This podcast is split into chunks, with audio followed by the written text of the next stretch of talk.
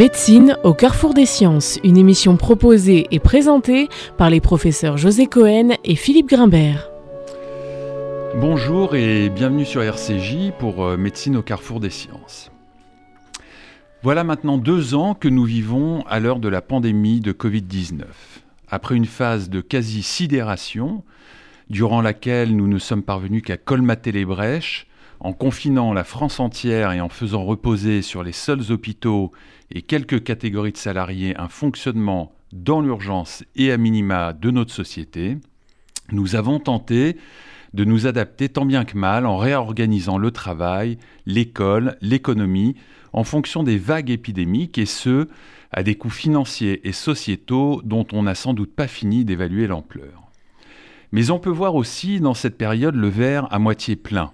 Et comme souvent dans l'histoire moderne, les crises majeures peuvent être associées à des progrès formidables. Et c'est dans le champ de la médecine, et plus particulièrement dans celui de la vaccination, qu'une fois encore s'est vérifiée cette association. Grâce à la technique dite d'ARN messager, il n'aura fallu que quelques mois pour développer des vaccins efficaces contre le SARS-CoV-2, quelques mois pour valider dans des essais cliniques de grande échelle, quelques mois pour les produire en quantité et commencer leur diffusion. Jamais dans l'histoire de la médecine, une telle prouesse vaccinale n'avait été réalisée en si peu de temps, et ces vaccins à ARN représentent une nouvelle approche dont les répercussions dépasseront sans doute la seule pandémie au SARS-CoV-2. En parallèle, d'autres vaccins utilisant des technologies plus classiques ont aussi été développés. Depuis un an, donc, la France vaccine. Et il nous a semblé important de tenter de tirer un premier bilan de cette campagne de vaccination. Comme il vaut mieux s'adresser au bon Dieu plutôt qu'à ses saints, comme dit le proverbe, nous avons invité le professeur Alain Fischer, le monsieur vaccin du gouvernement. Alain Fischer, bonjour. Bonjour. Et merci vraiment d'avoir accepté de venir à nouveau sur notre antenne pour nous aider à y voir clair. Vous êtes médecin, professeur d'immunologie pédiatrique membre titulaire de l'Académie de médecine depuis 2011, de l'Académie des sciences depuis 2002, et j'ai appris d'ailleurs que vous veniez d'être élu vice-président par vos pairs de cette euh, académie.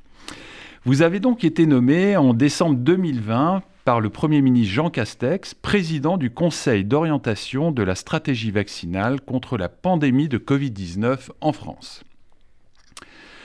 Je ne sais pas si nos auditeurs ont ça en mémoire, mais vous avez aussi présidé en 2016-2017, donc bien avant la Convention citoyenne sur le climat, la première concertation citoyenne sur la vaccination.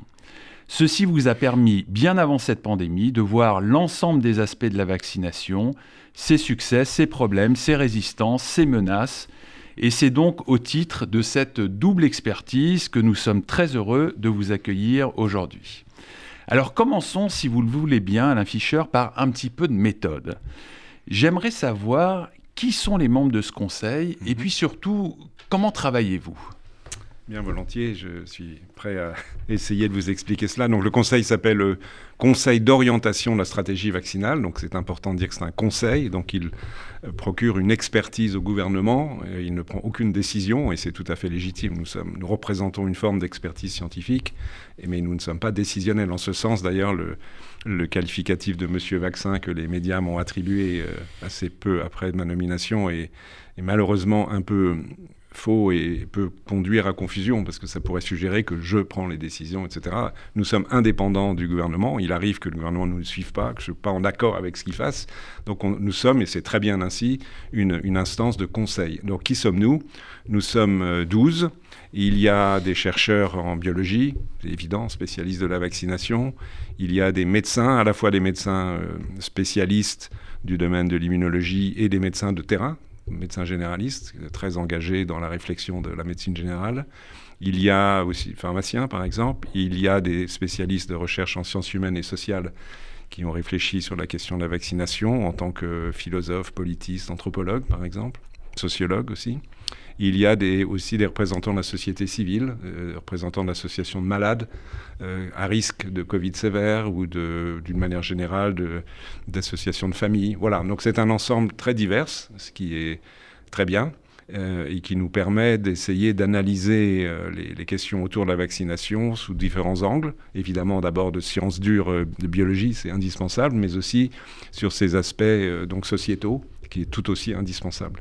Donc nous, soit de notre propre fait, soit à la demande du gouvernement qui nous saisit, nous analysons les questions qui se posent au fur et à mesure en termes de euh, qui doit-on vacciner en premier À quel moment il faut faire des rappels Telle ou telle circonstance euh, qui font qu'on peut vacciner ou on ne peut pas vacciner, etc. Les conditions, le contexte de vaccination.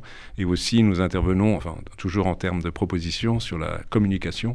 Et par ailleurs, j'interviens, pas surtout moi, mais un peu les autres aussi, hein, cette fois-ci dans la communication au sens le plus large possible, mm-hmm. c'est-à-dire, euh, entre guillemets, répandre la bonne parole sur le bien fondé et l'importance de cette vaccination, euh, auprès des professionnels de santé, auprès des associations euh, citoyennes, associations de malades, euh, auprès enfin, de beaucoup de monde, à vrai dire, et dans les médias généralistes.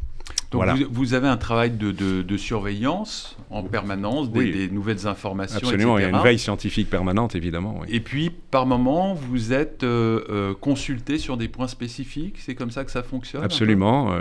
par exemple, en ce moment, le, je ne trahis pas de secret en disant cela, le, gouvernement nous demande, pensez-vous qu'il est nécessaire d'administrer un, une quatrième dose ou un mhm. deuxième rappel, et si oui, il y a qui, par exemple? C'est un exemple parmi euh, un certain nombre d'autres questions qui, se posent. Mais aussi, nous nous sommes, euh, nous auto-saisissons d'un certain nombre de points quand les choses ne paraissent pas satisfaisantes ou une question que nous pensons devoir évoquer alors qu'elle ne l'est pas encore. Enfin voilà, donc c'est un, comment un mix de ces deux types de, travaux. Et puis, on est en interaction permanente, évidemment, avec le gouvernement et pour de façon logique, le en premier lieu, le ministère de la Santé et des Solidarités, mais mhm. aussi d'autres, avec le Premier ministre, parfois le Président de la République. Et, et puis, avec les instances importantes dans le domaine de la santé, hein, la Haute Autorité de Santé, l'Agence nationale de sécurité du médicament et quelques autres. Alors, une des caractéristiques euh, de cette épidémie et, de la, et, des, conséquences en termes de, projet vaccinal et de politique vaccinale, ça a été que vous avez dû sans cesse vous adapter à la situation épidémique, à l'apparition des nouveaux variants, ce qui peut, pour une partie de l'opinion, avoir été perçu comme une forme de tâtonnement, est-ce qu'il n'en est en aucune manière euh, l'expression, mais est-ce que vous pourriez revenir justement sur les différentes étapes de cette stratégie vaccinale, comment elles se sont organisées, adaptées en permanence? Oui, vous avez complètement raison. C'est un travail euh, qu'il faut faire le plus fin possible et, avec humilité parce que les données évoluent en permanence. On est en une situation un peu particulière où on, met en place des mesures, le gouvernement met en place et nous réfléchissons sur ces mesures euh, qui concernent toute la population, qui sont de la santé publique, donc qui sont d'intérêt général, mais qui sont fondées sur une analyse qui repose sur quelque chose qui n'est pas loin euh, de, l'esprit de la recherche scientifique, avec euh, des avancées, des reculs, des questionnements, des incertitudes et, une évolution en fonction de l'évolution de l'épidémie. Vous avez mentionné les variants, qui est un des points clés de, ces adaptations. Et, il faut arriver, c'est pas simple, ça c'est l'articulation entre réflexion, décision gouvernementale et communication, c'est d'expliquer euh, les, évolutions qui peuvent de temps en temps amener à se contredire, euh, mais d'expliquer en quoi cela est fondé sur les données ou, parfois les incertitudes. Donc en gros, le, début, donc le début de la vaccination, c'est de façon symbolique, c'est tout à fait fin 2020, mais en pratique, c'est janvier 2021. C'est dans un contexte où il y a encore peu de vaccins disponibles. Par exemple, la France a disposé en janvier 2021 de 1 million de doses de vaccins. Juste pour donner une perspective, aujourd'hui, on doit en être à peu près à 135 millions de doses injectées, ce qui est phénoménal, jamais observé dans l'histoire de la vaccination. Et si on va à l'échelle mondiale, on en reparlera peut-être, c'est encore plus phénoménal, même s'il y a des difficultés, on peut y revenir. Euh, donc un million de doses, c'est peu. Et évidemment, et, donc c'était ainsi. je rappelle que la France a, et de façon à mon avis juste, euh, commander, réfléchir d'abord et commander ces vaccins ensemble avec la communauté européenne. Donc les Allemands, les Espagnols, les Italiens étaient dans, euh, les mêmes situations, différents d'Israël, des États-Unis et de la Grande-Bretagne qui ont eu des vaccins un peu plus vite. Et mais donc au, début, un million de doses, c'est peu, donc il a fallu définir une stratégie. Qui en premier? Donc il y a eu une réflexion, la haute autorité de santé, bien sûr, à réfléchir à cette question. Donc il a été proposé euh, de, vacciner en tout premier lieu les, personnes les plus âgées, les plus fragiles, en particulier celles qui sont en, maison de retraite, en EHPAD, comme on dit. Et puis, à quel moment fallait-il, par exemple, commencer à vacciner les professionnels de santé, qui sont évidemment moins fragiles parce qu'ils sont plus jeunes, mais plus exposés? À quel moment fallait-il inclure la vaccination des personnes un peu moins âgées, mais malades, parfois très malades? Les, patients, par exemple, qui ont eu des transplantations d'organes, on le sait, sont extrêmement fragiles. Donc il fallait les insérer relativement tôt dans le dispositif. Donc il y a eu beaucoup de discussions et puis ça a amené progressivement, enfin surtout des décisions, c'était le plus important, au fur et à mesure de l'arrivée des vaccins, heureusement qui a été croissant euh, tout, tout, au long du printemps dernier, il a été possible d'élargir progressivement pour arriver à une seconde étape très importante qui se situe à la fin mai, qui est la possibilité de proposer la vaccination à tous les adultes. Donc on changeait de dimension. Jusque-là, on était essentiellement ou quasi exclusivement dans la protection individuelle, protéger les plus fragiles de notre société, donc les personnes très âgées, puis un peu moins âgées, les personnes malades. Et à partir de mai-juin, et avec des données qui commençaient à suggérer que c'était le cas, on pouvait envisager non seulement la protection individuelle, mais une autre composante importante de la vaccination, c'est la protection collective et l'action de solidarité. C'est-à-dire qu'en vaccinant tout le monde, dans la mesure où la vaccination, même si c'est pas parfait, mais quand même prévient euh, aussi, au-delà de prévenir les formes graves, un peu la transmission du virus, c'est pas parfait, c'est clair. Mais néanmoins, il y a cette, dimension. Donc si on vaccine même des sujets moins à risque, encore qu'il n'y a personne qui soit strictement pas à risque, mais mhm. euh, en vaccinant des personnes plus jeunes, non seulement on les protège, mais on protège les plus vulnérables. Donc ça revient sur un principe clé de la vaccination tel qu'il a été euh, développé euh, depuis des dizaines d'années et qui a amené parfois des, décisions de vaccination obligatoires, c'est qu'on y a deux raisons de se vacciner la protection individuelle et la protection des autres. Je pense en parler aux personnes extrêmement âgées ou aux personnes. Il y a, une, quelques centaines de milliers, enfin quelques 200 000 personnes, disons à peu près en France, qui ont des, pour des raisons variées, ont un système immunitaire qui fonctionne très mal et qui, de ce fait, ne répondent pas bien ou pas du tout à la vaccination. Donc ceux-là, ils sont extrêmement fragiles. Oui, on, rappelle à ce titre, hein, chez les patients très immunodéprimés, que le taux de mortalité est, c'est là qu'il est le plus élevé, qu'il atteint parfois 15%. Hein, Absolument, ça rejoint ce qu'on observe chez les gens âgés de plus de 80 ou 85 ans. Et puis parfois, les gens cumulent. Donc pour protéger ces gens-là, bon, il y a une sorte de choses qui peuvent être faites sur le plan médical, mais une partie de leur protection, elle repose sur la vaccination autour d'eux. Donc leur famille, bien sûr, mais aussi ces gens, ils ont le droit de vivre, ils ont le droit d'aller dans un commerce, etc. Donc de, la population en général.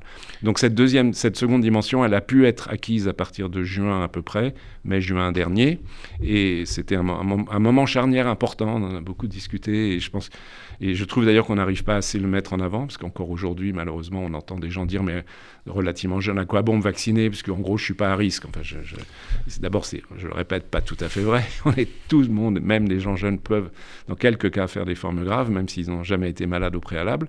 Et puis, cette dimension de solidarité sociale avec les, composants, les personnes les plus fragiles d'entre nous, est une dimension, à mon avis, largement euh, aussi importante.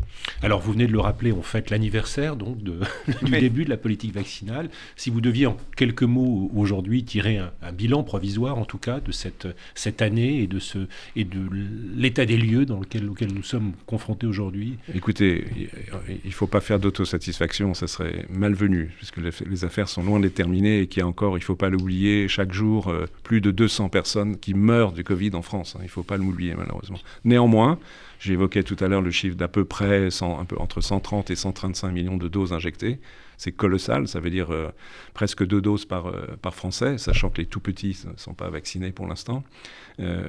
cela a été monté progressivement avec des erreurs, des allers-retours, mais c'est quand même globalement un effort, je trouve, de la nation, de ceux qui ont organisé cela, des gens qui, des logisticiens, qui, et puis des équipes médicales et des équipes de soins qui se sont euh, vraiment dévoués, beaucoup de façon bénévole. J'en connais quelques-uns en France qui ont monté des centres de vaccination sans moyens, etc. Enfin, chapeau quoi. Et puis globalement, je dirais euh, à la majorité, la grande majorité de nos concitoyens qui ont joué le jeu, qui ont compris, qui ont souhaité être vaccinés, qui se sont vaccinés, qui se vaccinent aujourd'hui, parce que c'est le moment des rappels, euh, reçoivent le rappel. Donc globalement, ça c'est bien. Néanmoins, il y a des limites. Et, des choses qui, ne fonctionnent pas. Euh, il y a un peu encore presque 500 000 Français âgés de plus de 80 ans qui ne sont pas vaccinés du tout, donc ils sont à très haut risque. Il y a 10% des Français qui ont une maladie chronique à risque qui ne sont pas vaccinés du tout donc, qui s'exposent. Donc on sait que les personnes qui sont en situation sociale plus défavorisée se vaccinent moins, on le voit dans certains quartiers. Euh, il y a encore euh, la situation dans les territoires d'outre-mer hein, que chacun connaît qui est assez dramatique. Pour des raisons historiques, la majorité de la population s'oppose à la vaccination. Donc il y a encore beaucoup d'efforts à faire. Parce que tant qu'il y aura, c'est donc c'est à peu près 5 millions de Français qui ne sont pas vaccinés du tout, eh bien, euh, eux s'exposent à des risques très très sévères. Ils exposent les plus fragiles, on l'évoquait tout à l'heure, à des risques sévères. Donc on n'est pas au bout des peines il faut poursuivre un effort pour euh, aller plus loin dans cette vaccination. On, avance le chiffre de plus de 90% de la population cible vaccinée aujourd'hui, vous confirmez à peu près Oui, pour alors si on prend la population éligible à plus de 12 ans, c'est exact. Maintenant, euh, depuis quelques 2-3 semaines, on peut vacciner aussi les enfants. Mm. Ça avance pas assez vite, c'est aussi quelque chose sur lequel c'est important de vacciner les enfants. Mm. Donc si on inclut les enfants, ça descend un peu. On n'est plus à 92, on est à 87 ou 88. C'est un bon résultat. Mais face à un virus qui est extrêmement contagieux, et le mm. variant Omicron, on sait à quel point il est contagieux, transmissible, ça suffit pas. Euh, ça aurait suffi avec la souche initiale qui nous a infectés. Mais aujourd'hui, ça suffit pas, il faut aller plus loin. On va marquer une première pause dans cette émission.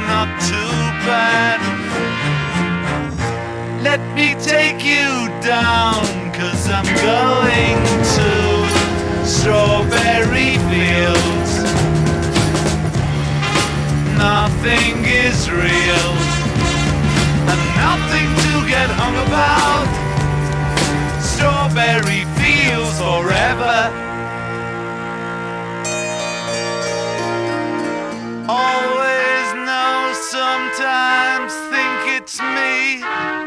But you know I know when it's a dream.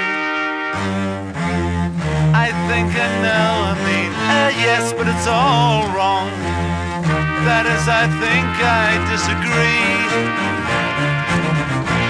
Let me take you down, cause I'm going to Strawberry Fields. Nothing real. Nothing to get hung about. Strawberry fields forever. Strawberry fields forever. Strawberry fields forever.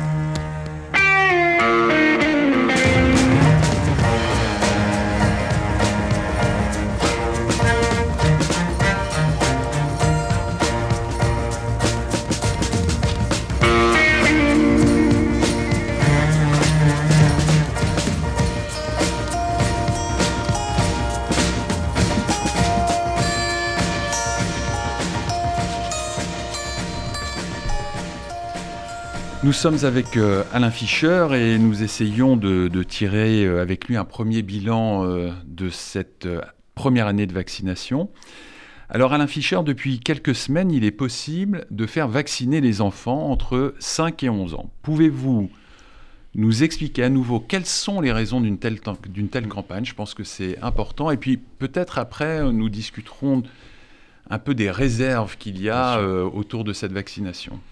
Bien sûr, c'est important de considérer euh, la vaccination des enfants. Je fais un tout petit retour en arrière pour dire que depuis l'été dernier, on, on a d'abord commencé à vacciner, si on prend les jeunes, les adolescents. Et c'était un grand succès, plus, plus de 80% des adolescents sont aujourd'hui vaccinés, même s'il faut aller plus loin et qu'il faut commencer à, songer à leur rappel. Euh, les adolescents partagent un certain nombre de caractéristiques des enfants, pas sur le plan psychologique, c'est sûr qu'il y a une sensibilité plus forte autour de la vaccination des enfants, euh, mais sur le plan médical, les adolescents sont peu à risque de formes sévères, mais il y a quelques formes sévères chez les ados, comme il y en a chez les enfants. Et donc la raison principale qui a prévalu pour vacciner les adolescents et maintenant les enfants, c'est que même si ces cas sont rares, il y a des formes sévères de Covid chez l'enfant ou chez l'adolescent, y compris chez les enfants et des adolescents qui n'ont pas de facteurs de risque connus. Peut-être qu'ils en ont, mais ils ne sont pas connus. Donc même si ce sont des cas rares, notamment il y a un syndrome inflammatoire assez particulier qui peut survenir chez les enfants, qui a l'acronyme PIMS, peu importe, mhm. euh, eh bien, on sait aujourd'hui que la vaccination le prévient. Donc même si ça épargne sur une année, disons, quelques centaines de cas, on peut dire que ce n'est pas beaucoup, c'est pas négligeable, d'hospitalisation, de traitements lourds, de séjours en soins intensifs, ça suffit, à mon avis, à définir qu'il y a une indication de vaccination des ados et maintenant des enfants. À cela, il faut ajouter en plus, même si euh, il y a un aspect temporel qui complique un tout petit peu les choses, que imaginons que tous les enfants, un instant, que tous les enfants de 5 à 11 ans soient vaccinés complètement, il n'y aurait plus de problème, quasiment plus de problème de fermeture de classe. Donc plus on avance vite, plus on réduit ce risque. Et puis après tout, les enfants participent de la circulation du virus au sein de la population. avec le variant actuel, ils sont extrêmement capables, si je puis dire, de transmettre le virus, ça s'était bien démontré. Et, donc, euh, en les vaccinant, ben, on réduit aussi un petit peu la transmission du virus. Donc ça, c'est l'argument de l'indication. Mhm. Euh, il y a un argument de pertinence, c'est qu'on est encore dans un contexte, même si on espère que ça va diminuer dans quelques semaines, de circulation virale majeur. On est aujourd'hui à peu près en moyenne à 300 000 cas connus, diagnostiqués chaque jour, et dont beaucoup d'enfants, avec beaucoup de classes fermées. Donc il y a une pertinence à agir assez vite. Et puis il y a un troisième élément, évidemment, qui est absolument essentiel, et on a attendu d'avoir cette information avant qu'il y ait un feu vert, c'est la sécurité. Euh, évidemment, la sécurité, c'est important à tous les âges de la vie, mais encore plus pour les enfants. Donc, il a été possible de recueillir des informations comme on dit, des données en vie réelle, c'est-à-dire au-delà des essais cliniques qui avaient été faits au préalable. L'inconvénient des essais cliniques, c'est qu'ils sont limités en nombre d'enfants. En l'occurrence, c'était juste un petit nombre, moins de 2000. C'était rassurant, mais sur 2000 enfants, ça ne permet pas d'avoir une garantie complète. On le comprend facilement sur des risques. Donc les États-Unis ont débuté la vaccination des enfants avant nous, et ils, ont eu raison de le faire parce que la, population des enfants américains est en moins bonne santé en moyenne que la population des enfants en Europe, en particulier liée à l'obésité. Donc il y avait d'autant plus de raisons. Voilà. Mm. Donc en décembre, on a eu les résultats euh, en termes d'efficacité un peu et surtout de sécurité. Euh, de, concernant 2 millions d'enfants américains. Là, on est solide. Si on nous dit que sur 2 millions d'enfants américains, il se passe pratiquement rien, on va dire il y a moins, encore moins, déjà il n'y en a pas beaucoup, mais encore moins d'effets indésirables chez les enfants qu'il y en a chez l'adulte. Pratiquement rien. Donc tous les trois éléments mis bout à bout, clairement euh, justifient d'avoir débuté cette campagne de vaccination des enfants. Il y a 350 000 enfants par ailleurs qui ont des facteurs de risque qu'il faudrait pouvoir vacciner au plus vite. Ils sont, on est loin du compte encore. Et puis, en fait, tous les enfants de 5 à 11 ans, pour les raisons que je viens d'évoquer, devraient être vaccinés. En tous les cas, c'est la recommandation. Alors quand même, on a le sentiment qu'il y a une certaine retenue dans la campagne de vaccination des enfants. Est-ce que vous confirmez ça? Euh, On ne voit pas de grandes campagnes médiatiques. Dans les écoles, il n'y a pas de, stratégie. Comment, comment vous expliquez ça? Euh, on, on, sent une une certaine frilosité. Exactement. la frilosité, elle est globale. Et en fait, elle, est, elle, finit par être politique sous l'effet des frilosités. Euh, d'abord du corps médical, c'est-à-dire que les médecins et les pédiatres tardent à être convaincus. ils, le sont aujourd'hui, mais il a fallu beaucoup de discussions et, et encore, je pense, du travail sur le terrain à faire pour que les vaccinateurs d'abord soient convaincus. Avant de vacciner, il faut que les vaccinateurs le soient eux-mêmes convaincus, c'est du bon sens. Et ce travail-là n'est pas terminé il est en cours et les choses évoluent dans le bon sens, mais il y a encore du travail. Euh, on sait que l'état de, l'impression de la population, les, enquêtes d'opinion montraient il y a 15 jours, je n'ai pas les tout derniers chiffres, que seulement un tiers environ des parents d'enfants âgés de 5 à 11 ans étaient prêts à faire vacciner leur enfant. Donc on part de très bas. Donc du coup, les politiques sont un peu frileux. D'ailleurs, c'est ce qu'on leur a dit. Nous pensons qu'ils sont trop frileux et, qu'il faut justement, il faut, il faut mener plusieurs actions. L'action principale, c'est de la pédagogie, pédagogie auprès des professionnels de santé qui vaccinent. Euh, pédagogie pour mais ça ça sera fait par les professionnels de santé bien sûr en, première ligne vis-à-vis des parents vis-à-vis des parents expliquer pédagogie à l'école aussi même bon les petits c'est on peut pas tout à fait expliquer les choses complètement à un enfant de 6 ans comme on peut le faire avec un adolescent de 15 ans mais quand même on peut faire des petits jeux de rôle on peut faire l'éducation nationale a préparé quelques documents intéressants pour parler de la vaccination à l'école primaire. Je, pense que c'est très très bien. Donc il faut faire cet effort de pédagogie. Je suis plutôt optimiste sur l'idée que petit à petit la conviction va venir. Euh, c'est pas au même niveau mais il faut se rappeler que au début de la vaccination cette fois-ci de toute la population janvier dernier il n'y avait qu'un français sur deux qui disait être se faire vacciner et finalement euh, trois quarts l'ont fait spontanément, et puis le, dernier quart l'a fait grâce au pass sanitaire et au pass vaccinal. Il fallait un peu aussi d'incitation. Donc on part de plus bas, c'est un peu plus difficile, c'est plus délicat, on peut le comprendre, hein, ce sont des enfants, mm. chacun est très très euh, attentionné à juste titre à l'égard de la sécurité et du bien-être de ses enfants. Mais je pense qu'avec un effort progressif, on va y arriver. Mais je, suis personnellement partisan de grandes campagnes de promotion de cette vaccination. Alors, peut-être également, on va parler, hein, si vous le voulez bien, un petit peu de, un, petit peu de, de, réponse vaccinale, c'est-à-dire euh, là, pour le coup, de réponse physiologique hein, et non pas sociétale. Mais peut-être que euh, l'une des raisons de, certaines formes de, d'une certaine confusion qui a pu à un moment donné se, se pérenniser est liée au fait que cette réponse vaccinale induit par ce vaccin à, ce virus, et en particulier avec les nouvelles technologies employées, euh, José l'a rappelé, notamment euh, la stratégie euh, ARN, eh bien ces réponses sont un peu plus complexes qu'on l'avait imaginé. Ce sont des réponses qui proposent des protections incomplètes, notamment vis-à-vis du risque de transmission, vous l'avez rappelé, en tout cas, même si elles protègent évidemment contre les formes graves. Ce sont des réponses aussi temporaires qui mm. nécessitent aussi des rappels vaccinaux. Est-ce que vous pouvez revenir un petit peu sur la caractéristique de ces réponses vaccinales aujourd'hui avec les stratégies utilisées? Vous avez raison. Alors, juste d'un mot pour situer le, le, problème. Ces vaccins sont bien plus efficaces que les vaccins contre la grippe mais moins efficace, c'est vrai, et, dans le taux de protection et la durée, par exemple, que le vaccin contre l'hépatite B ou le vaccin contre la poliomyélite ou d'autres vaccins que l'on administre aux jeunes enfants en sachant que pour l'hépatite B, c'est le cas, c'est bon pour toute la vie. Mm. À l'égard des virus respiratoires, virus de la grippe, virus euh, SARS-CoV-2, la situation est plus complexe parce que ce que les vaccins font, c'est d'induire une immunité globale du corps, systémique, euh, que ce soit pour la production des anticorps, qui est très élevée, que ce soit pour l'immunité cellulaire avec des lymphocytes, mais n'induit pas de réponse locale là où le virus nous infecte, c'est-à-dire au niveau du nez et de la gorge, ce qu'on appelle l'immunité muqueuse. Il y a des travaux d'ailleurs en cours pour essayer de développer des vaccins qui permettraient euh, d'avoir, par des sprays nasaux par exemple, une immunité muqueuse qui viendrait complémenter l'action systémique. Donc l'action systémique est moins forte pour protéger contre l'infection, c'est-à-dire la phase initiale, il faut avoir des taux d'anticorps neutralisants, donc capables de bloquer l'entrée du virus dans les cellules très élevés pour éviter une infection du nez et de la gorge, donc éviter tout court l'infection.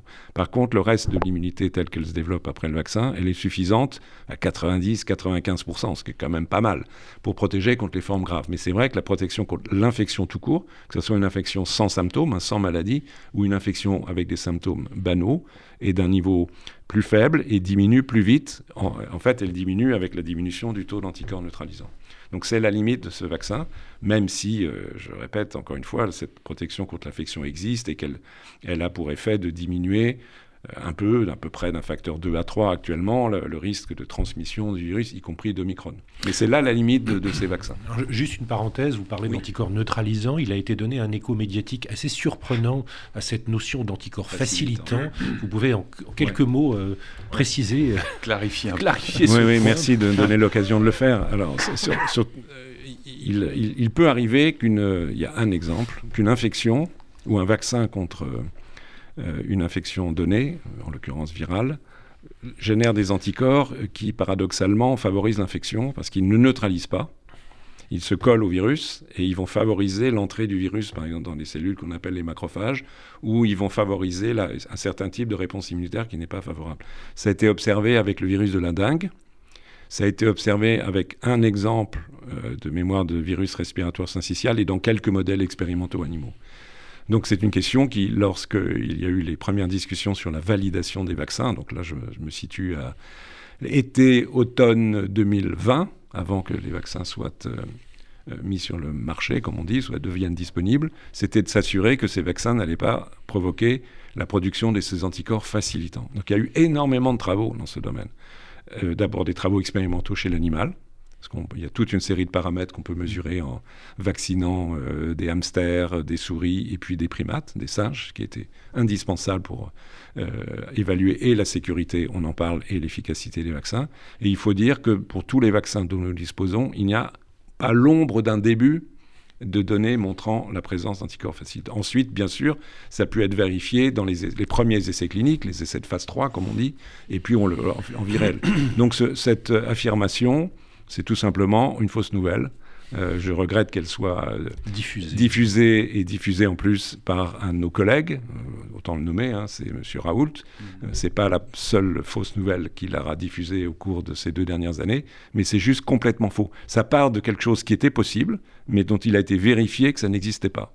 Donc voilà, je pense que l'on peut être rassuré. Cette notion d'anticorps facilitant n'existe pas dans le cadre de, de la vaccination contre le SARS-CoV-2. Au contraire, il y a tous les arguments, tout est disponible sur Internet partout, toutes les courbes montrent euh, que lorsqu'on est vacciné, eh bien, on est moins infecté et surtout, encore une fois, euh, très bien protégé contre les formes graves à condition d'être complètement vacciné, ce qui veut dire aujourd'hui, je me permets de le rappeler, avoir eu la primo-vaccination et le rappel, très important le rappel.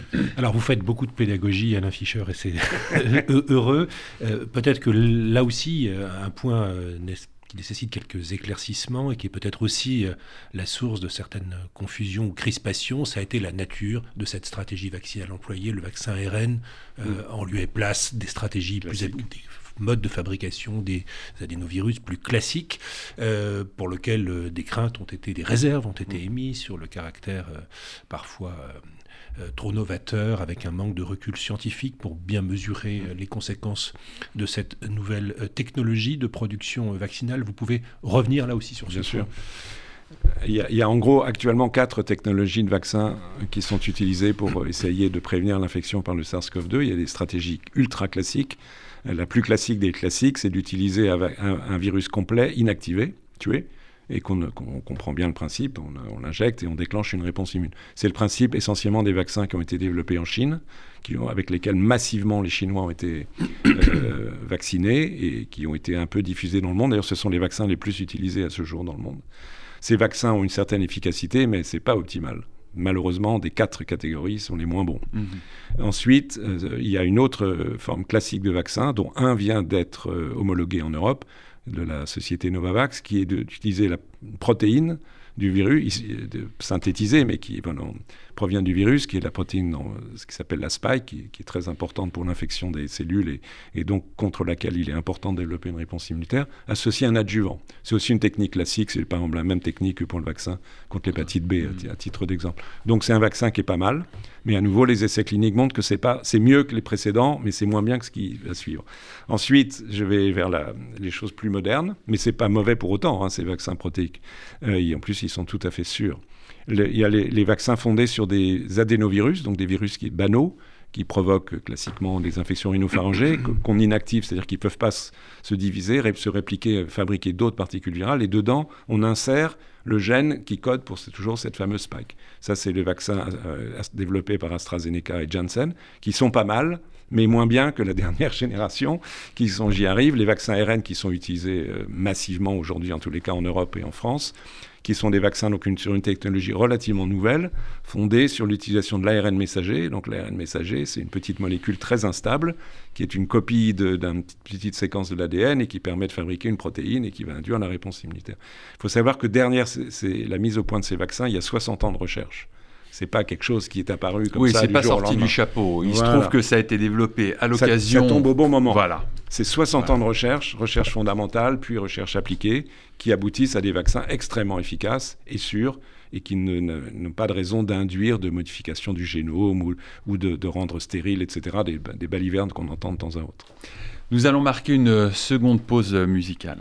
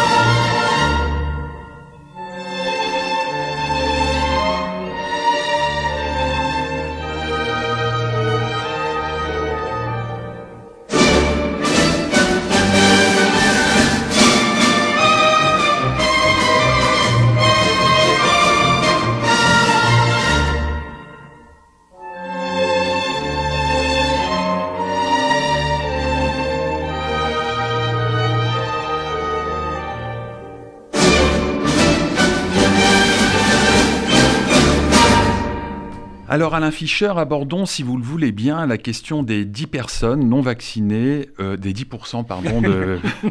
malheureusement 10% de personnes non vaccinées On va y arriver. en France. Alors, savons-nous précisément qui ils sont et quelle part ils pèsent réellement sur les systèmes de soins? Alors, pour répondre tout de suite à la, à la seconde partie de votre question, euh, ils représentent actuellement euh, à peu près une bonne moitié des, des, des malades hospitalisés, euh, un peu plus encore si on, on regarde les, les, malades en réanimation. Donc, compte tenu du fait qu'ils sont peu nombreux, c'est énorme. On voit tout de suite que c'est énorme, mm. absolument énorme. Et que quand on compare les courbes de risque euh, d'être hospitalisé, même d'être infecté d'ailleurs. Il y a déjà une différence d'un facteur 3 à peu près avec les, les, les gens complètement vaccinés.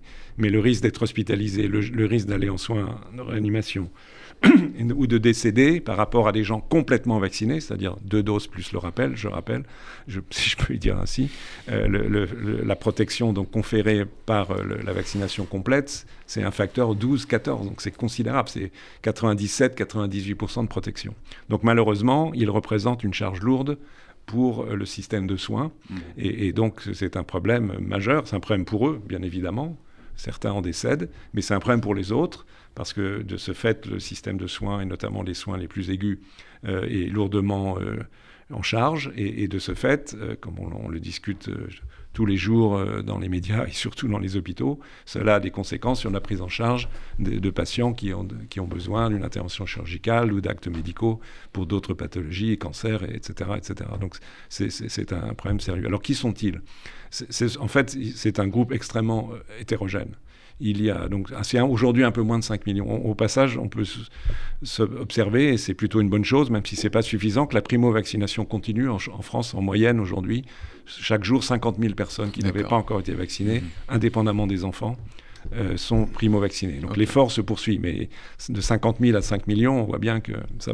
Voilà.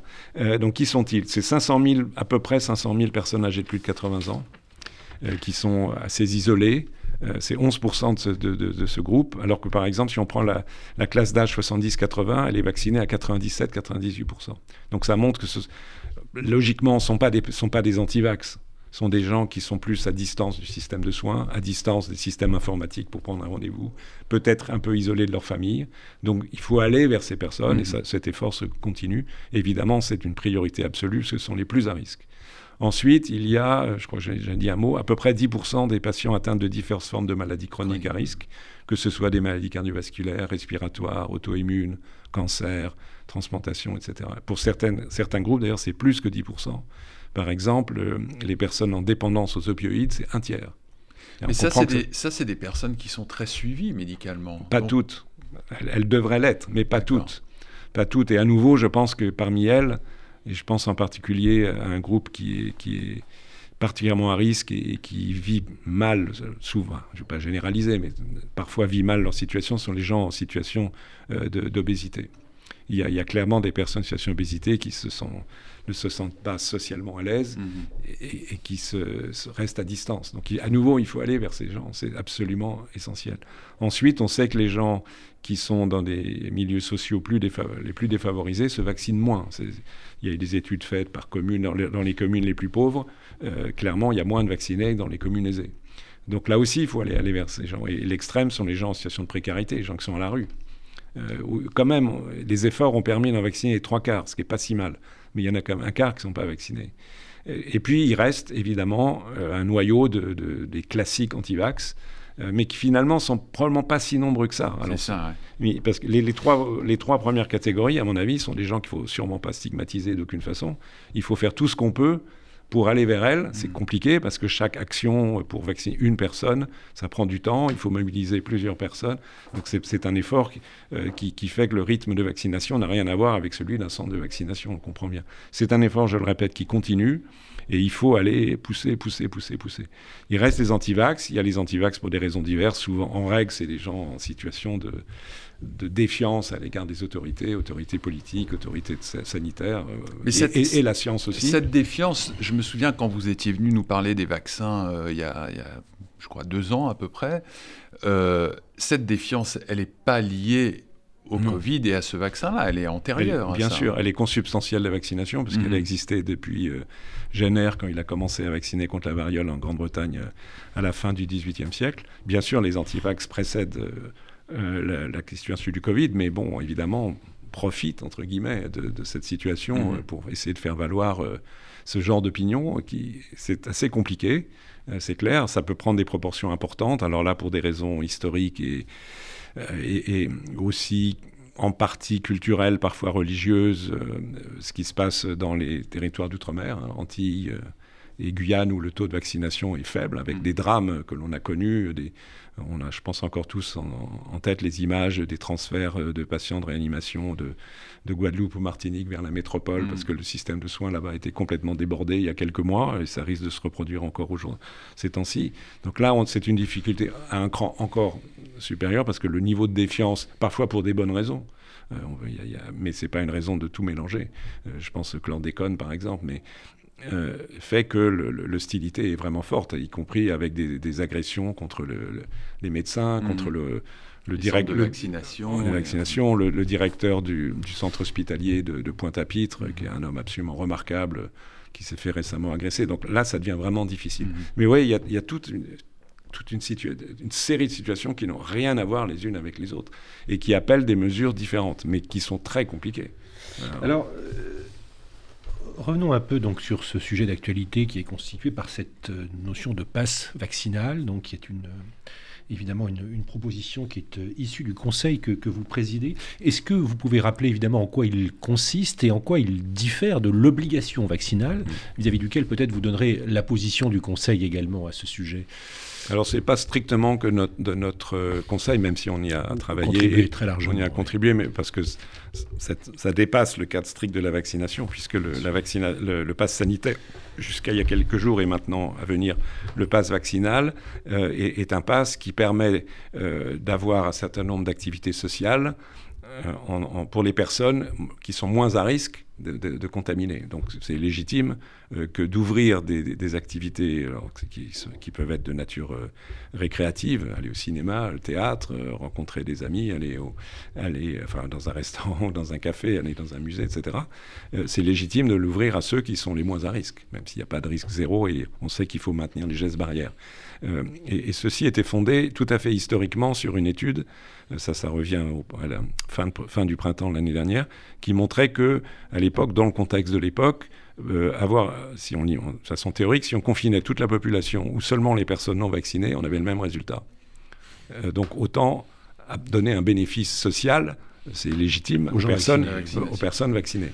Et de plus, c'était évident, alors ça c'est là on entre dans le politique, mais je pense que c'était bien joué, entre guillemets, c'est que c'est une forte incitation à la vaccination. Et de fait, vous avez peut-être vu, il y a une étude qui vient de sortir qui est très intéressante, qui montre que euh, le, le pass sanitaire, parce que rétrospectivement, on peut encore parler que du pass sanitaire, c'est-à-dire c'était vaccination ou bien test effectué dans la période récente, dans les 24 heures qui précédaient l'acte social, entre guillemets, que l'on souhaitait euh, mener, aller au cinéma, mettons.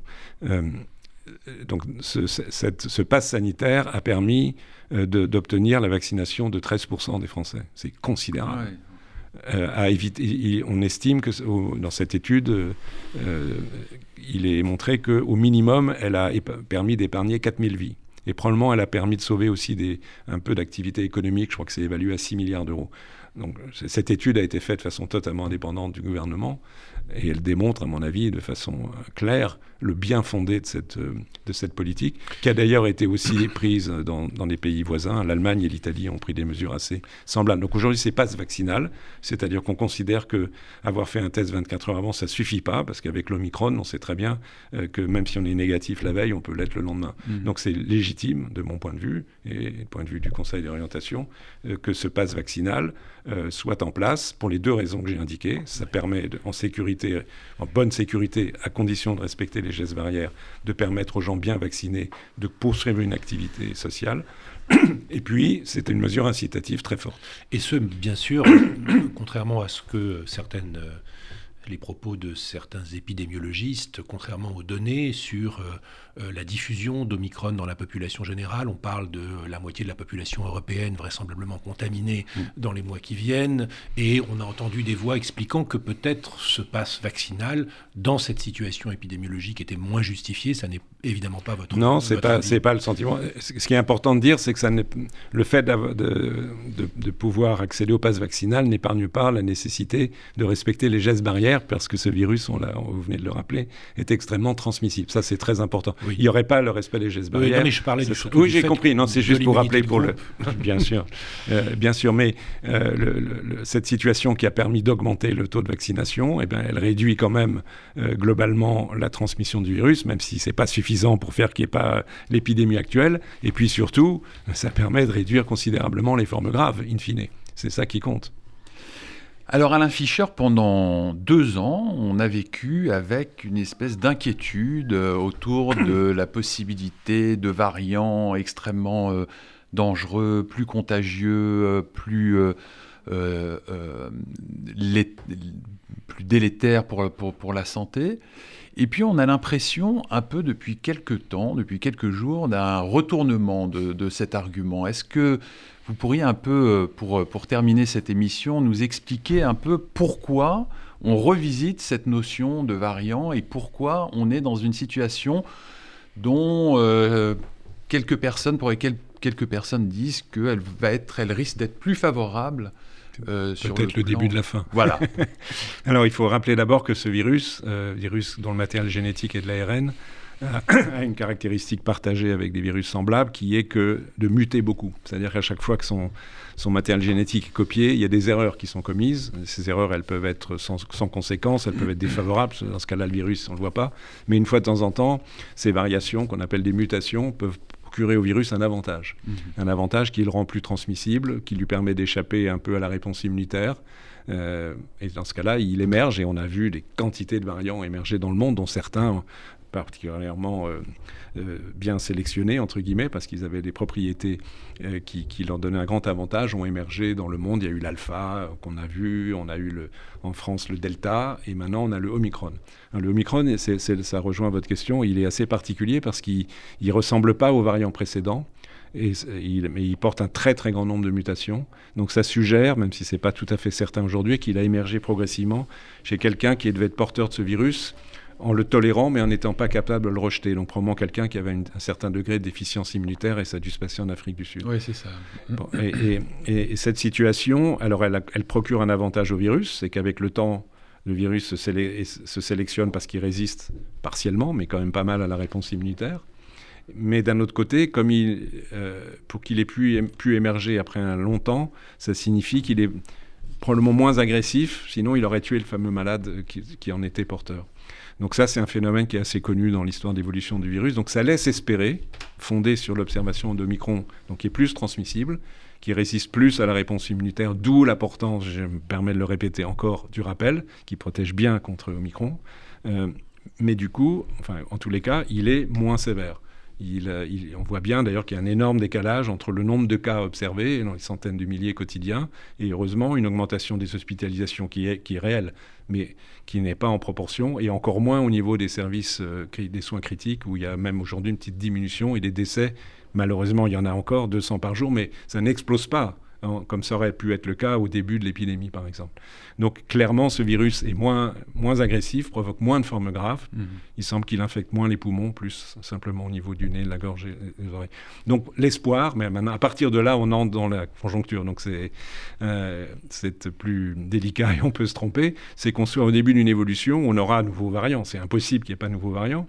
Pour qu'il émerge, il faut qu'il soit capable de résister au moins un peu à la réponse immunitaire et, il doit être assez différent de l'actuel parce que sinon on serait quand même protégé. Donc à nouveau un chemin différent qui prend du temps et qui pourrait laisser espérer qu'il soit à nouveau moins agressif et que petit à petit on aille vers des virus moins sévères et des virus endémiques donnant euh, des, rhinopharyngites, par exemple, des, des, virus saisonniers. Des virus saisonniers. À terme, sans doute, on va vers cela. Est-ce qu'on est complètement à l'abri quand même qu'il ne puisse pas y avoir un nouveau, virus, un nouveau variant quand même un peu plus sévère, ne serait-ce parce qu'il est très très contagieux et qu'il infecte beaucoup de monde? On ne peut pas dire ça non plus. Mais il y a une note d'espoir prudent. Eh bien, nous resterons sur cette euh, note euh, optimiste. Alain Fischer, merci infiniment d'être venu euh, nous éclairer sur ce qui fait aujourd'hui votre quotidien, c'est-à-dire cette stratégie vaccinale. Bonne fin de journée à tous. Merci. Merci beaucoup.